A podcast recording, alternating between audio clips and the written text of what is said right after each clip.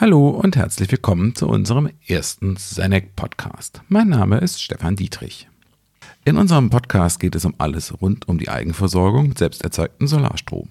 Von der Photovoltaik auf dem Dach über den Speicher im Keller. Es geht um Praktisches und um Zukunftsmusik. Und immer um Interessantes. Dafür sorgen unsere kompetenten Gäste. Im ersten Podcast gehen wir gleich ein Thema an, das die Gemüter stark erhitzt.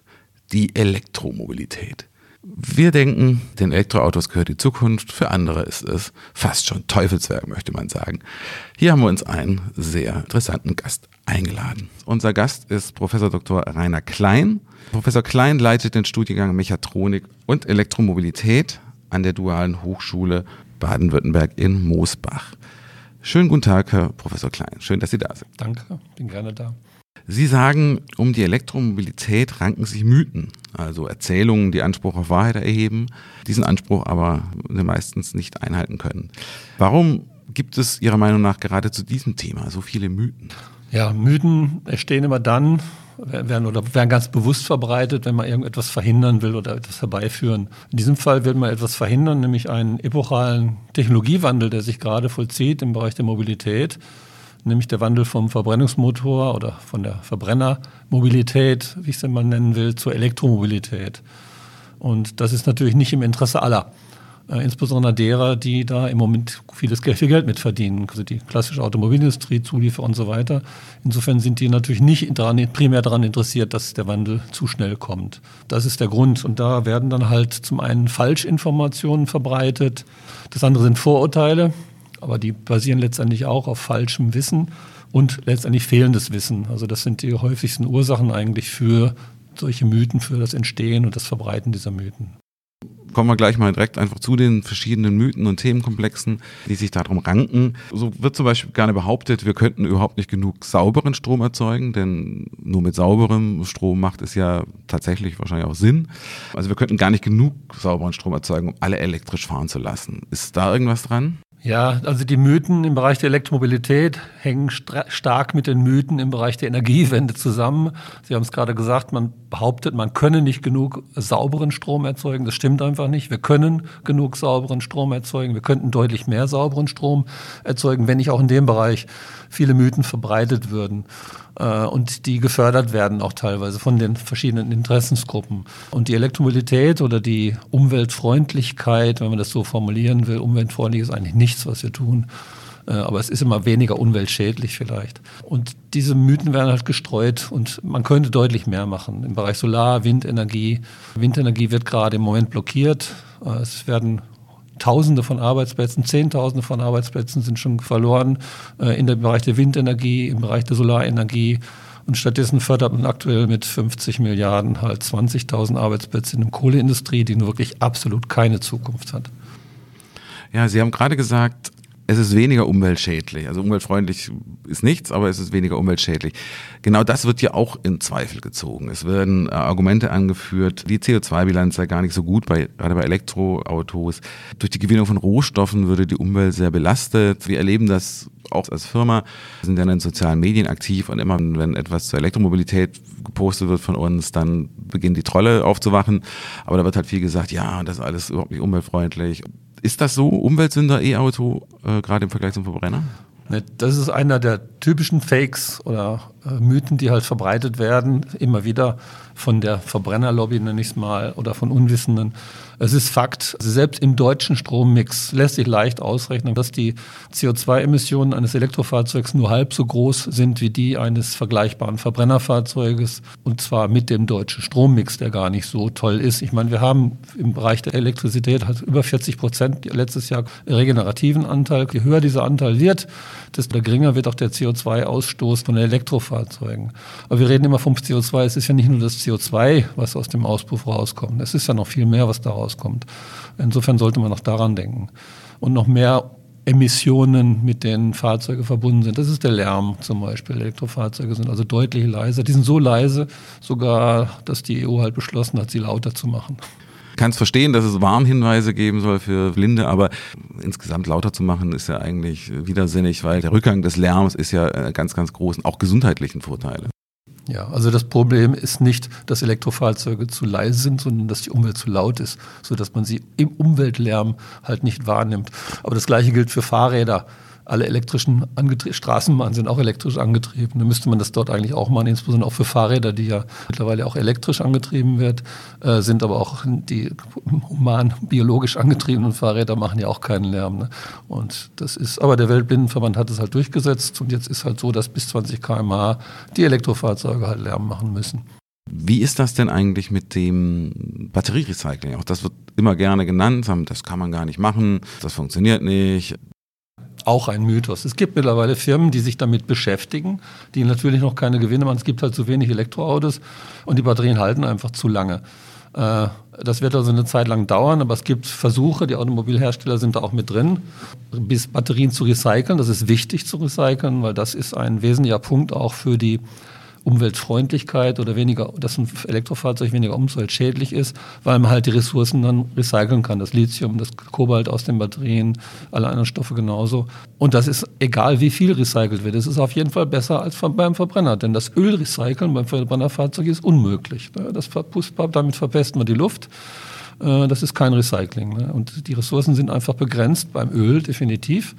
Deswegen brauchen wir einen Wandel und sie brauchen den besten jetzt im Interesse der Umwelt und des Klimawandels. Sie haben zwei Begriffe genannt, zwei Stoffe, die ähm, in, den, in den Batterien verarbeitet werden, ja auch bei uns äh, in, den, in den Heimspeichern. Das ist, ist ja die gleiche Technologie wie bei den Autos.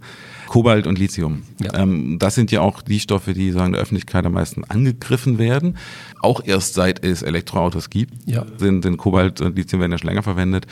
Bei Kobalt wird die Kinderarbeit im Kongo ins Feld geführt, bei Lithium der Wasserverbrauch in, in, in Südamerika. Was ist denn da dran? Ja, auch das ist nicht nachvollziehbar, nicht wirklich logisch nachvollziehbar. Es ist emotional und auch wieder durch falsche Informationen, Fake News gesteuert. Also Kobalt und Lithium werden ja nicht erst seit es dem Elektroautos gibt abgebaut, sondern es wird schon seit Jahrzehnten abgebaut, Lithium und Kobalt. Die Abbauverfahren sowohl beim Lithium und beim Kobalt wir müssen das immer in Relation setzen. Normal, es gibt keine umweltfreundlichen Technologien. Es gibt immer nur die Frage, welches ist die bessere Alternative? Und die Alternative ist hier das Öl. Und dann denke ich nur an Ölschieferabbau äh, mit, mit umweltschädlichen Chemikalien, Wasserverseuchung, die damit verbunden ist, Umweltverscheuchung und so weiter. Lithium und Kobalt, wie gesagt, werden schon seit langer Zeit gefördert. Lithium hauptsächlich zurzeit im Tagebau in Australien. Äh, was aber durch die Medien geht, durch die Presse geht, ist halt der Lithiumanbau in der Atacama in Chile oder Bolivien. Und dort spricht man vom Wasserverbrauch zum Beispiel. Enormer Wasserverbrauch wäre damit verbunden. Man würde den Bauern das Grundwasser abgraben, die würden verhungern oder könnten ihre Ernten nicht mehr einbringen und so weiter. Dann empfehle ich einfach mal denen, die das verbreiten oder die das glauben, die mal Google Maps zu nehmen und sich das dort anzugucken mit Google Maps. Man kann da sehr gut reinzoomen in den Salade Uri oder die Salzseen dort. Und dieses Wort sagt es schon, das Lithium wird aus Salzseen gefördert. Das sind riesige Salzseen in einer Wüste auf 3000 Meter Höhe. Und ich möchte den Bauer sehen, der Salzwasser auf seine Felder gibt. Also das ist Salzwasser, eine Salzkruste, das ist eine feste Salzkruste auf den Seen und darunter befindet sich die Sohle, in denen die verschiedenen Salze, unter anderem auch Lithium, gelöst sind. Und dieses Salz wird an die Oberfläche gefördert und verdampft an der Oberfläche, verdunstet. An der Oberfläche zurück bleibt das Salz, das wird gefördert. Und da ist ein Wasserverbrauch, aber eben Salzwasser. Und durch das Verdunsten wird das Salzwasser sogar in Süßwasser umgewandelt und regnet, regnet irgendwo irgendwann wieder runter. Also eigentlich erzeugt man mehr nutzbares Wasser, kann man mal, könnte man so formulieren, äh, als vorher da war und gewinnt dabei noch das Lithium. Also das ist viel dummes Zeug, muss man einfach sagen, was da erzählt wird. Äh, beim Kobalt, Hauptkobaltförderung findet im Kongo statt. Aber auch da sind die Tatsachen nicht ganz richtig. Zum einen, es, es sind keine Kobaltminen, sondern es sind Kupferminen. Das Kobalt ist ein Beiprodukt, äh, was beim Kupfer mit gefördert wird und gefördert werden kann, um mit einem Zusatznutzen.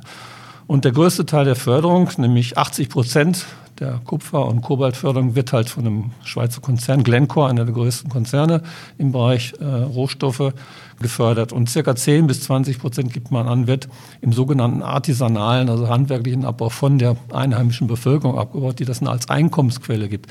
Auch da gibt es Kinderarbeit, natürlich. Aber es ist Armut und ich habe Schwierigkeiten, wollen Sie das verbieten? Sie müssen Alternativen bieten, die nicht da sind. Ne? Und Kinderarbeit gibt es nicht nur äh, im Kobaltabbau, das ist verwerflich. Und der Einsatz von Kobalt in Batterien, der natürlich immer mehr reduziert wird aus Kostengründen, der Kobaltabbau bietet einmal, einmal eine Chance für die Bevölkerung, aber es bietet auch die Chance, dass man menschenwürdige Förderverhältnisse hat, weil die Industrie halt großen Einfluss darauf hat, zu sagen, hier, wir kaufen das Kobalt nicht, weil das im artisanalen Abbau geförderte Kobalt wandert halt in ganz andere Kanäle. Das sind hauptsächlich chinesische Händler, die da tätig sind. Und man kann schon entscheiden, die Hersteller, wo sie denn das Kobalt kaufen und dann Nachweise verlangen, unter welchen Bedingungen das gefordert ist. Also eigentlich bietet es einen Vorteil. Und nochmal, um die Realitäten klarzustellen, sowohl beim Lithium als auch beim Kobalt werden aktuell gerade mal 5% der Förderung für Batterien in Elektroautos benötigt. Das ist der aktuelle Stand. Der wird natürlich steigen, das ist klar, aber es bietet eine Chance. Und im Vergleich zum Öl auch immer da der Vergleich, die Relation, was ist die bessere Alternative. Diese Stoffe können alle recycelt werden und wiederverwendet werden. Das ist beim Öl nicht der Fall. Ja, das ist richtig.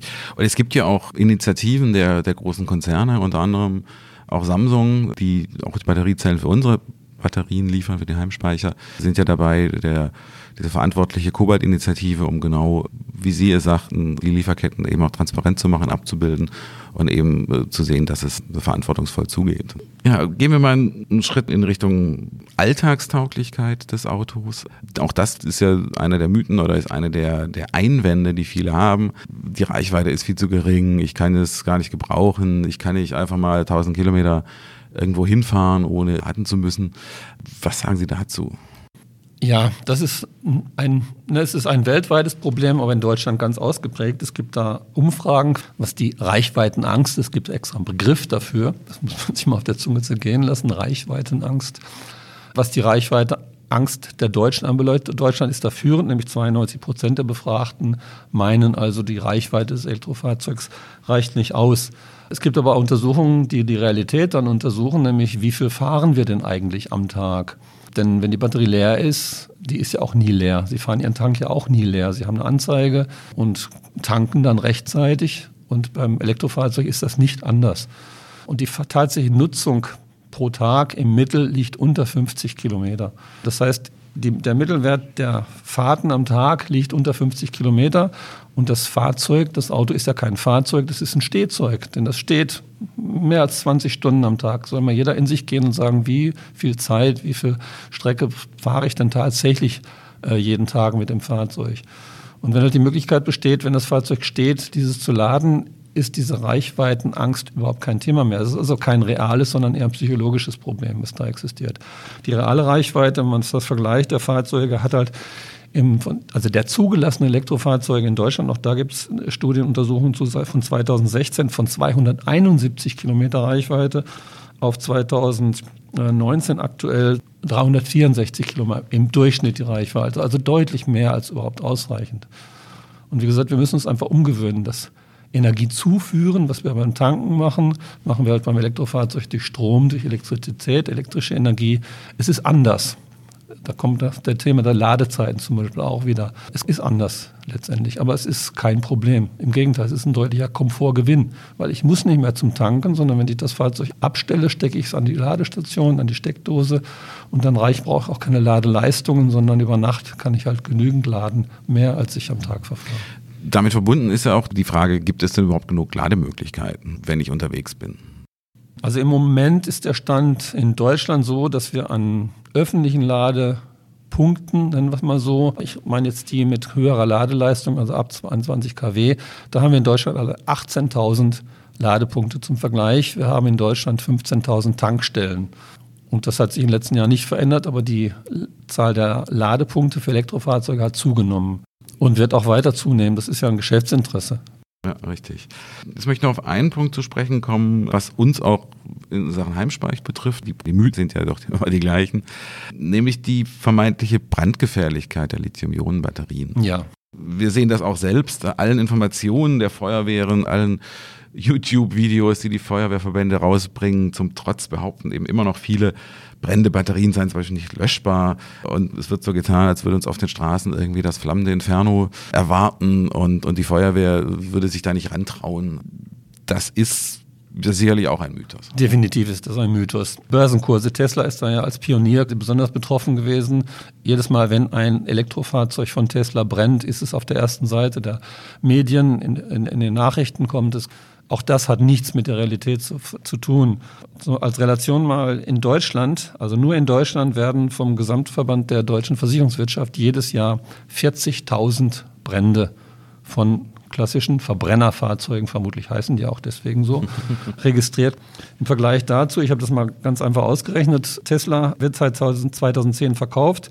Ich habe mal hochgerechnet, bis 2018 wurden weltweit 534.000 Tesla-Fahrzeuge äh, verkauft und davon haben bis zu diesem Zeitpunkt 13 Fahrzeuge gebrannt. Wenn man das mal in Relation setzt zu den Bränden, die während der Zeit alleine in Deutschland stattgefunden haben, dann ergibt sich daraus eine Wahrscheinlichkeit eines Brandes für einen Tesla, der 110 mal niedriger ist als der von Verbrennerfahrzeugen. Also nach einem Tesla-Brand, der durch die Medien ging, wurde dann mal in den Foren gesagt, man sollte also auf keinen Fall sein Fahrzeug neben ein Elektrofahrzeug abstellen, weil die Gefahr eines Brandes halt deutlich größer ist. Das Gegenteil ist der Fall. Also wenn ich mein Elektrofahrzeug habe, sollte ich mir überlegen, ob ich es neben einem Verbrenner, Spaß beiseite.